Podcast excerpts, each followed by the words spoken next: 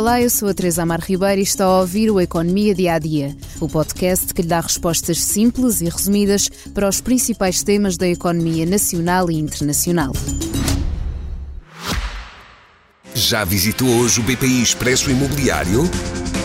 Agora pode calcular o valor da sua propriedade e guardar a documentação da sua casa e do recheio numa nova área pessoal única no mercado. E ainda ficar a saber quanto pode pagar por uma casa localizá-la com uma pesquisa por polígonos e conhecer as soluções de crédito habitação BPI. BPI Expresso Imobiliário.pt Quem compra e quem vende na mesma página.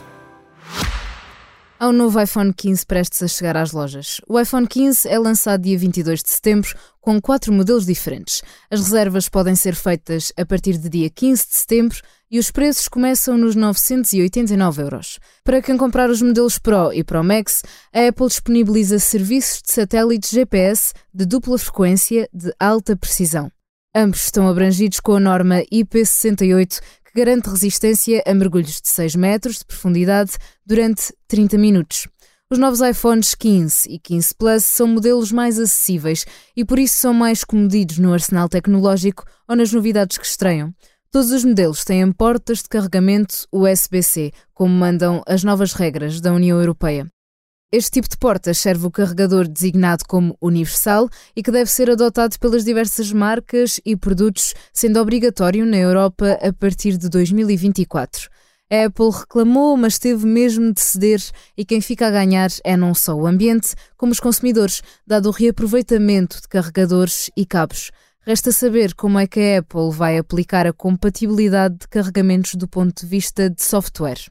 Quem não quiser depender de cabos tem a possibilidade de fazer carregamentos por indução eletromagnética. Mas o lançamento do novo iPhone não foi suficiente para entusiasmar os investidores.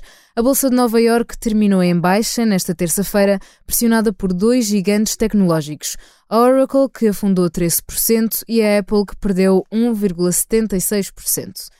E ao mesmo tempo que lançou o seu novo modelo, a Apple viu o iPhone 12 ser retirado do mercado francês por excesso de radiação eletromagnética. Segundo a Agência Francesa de Frequências, as radiações são mais altas do que as permitidas. A Apple já reagiu e garante que irá contestar os resultados laboratoriais apresentados. Esta é a sua dose de economia de hoje. Convido ainda a ouvir o novo podcast de Ricardo Araújo Pereira, Coisa que não edifica nem destrói um podcast semanal que consiste numa experiência social em que Ricardo Aruz Pereira fala sozinho durante bastante tempo sobre assuntos que o entusiasmam muito, mas talvez não interessem a mais ninguém. A não perder aqui no Expresso. Obrigada por estar desse lado. Se tem questões ou dúvidas que gostaria de ver explicadas no Economia Dia a Dia, envie um e-mail para tearribeira.expresso.empresa.pt. Voltamos amanhã com mais novidades económicas.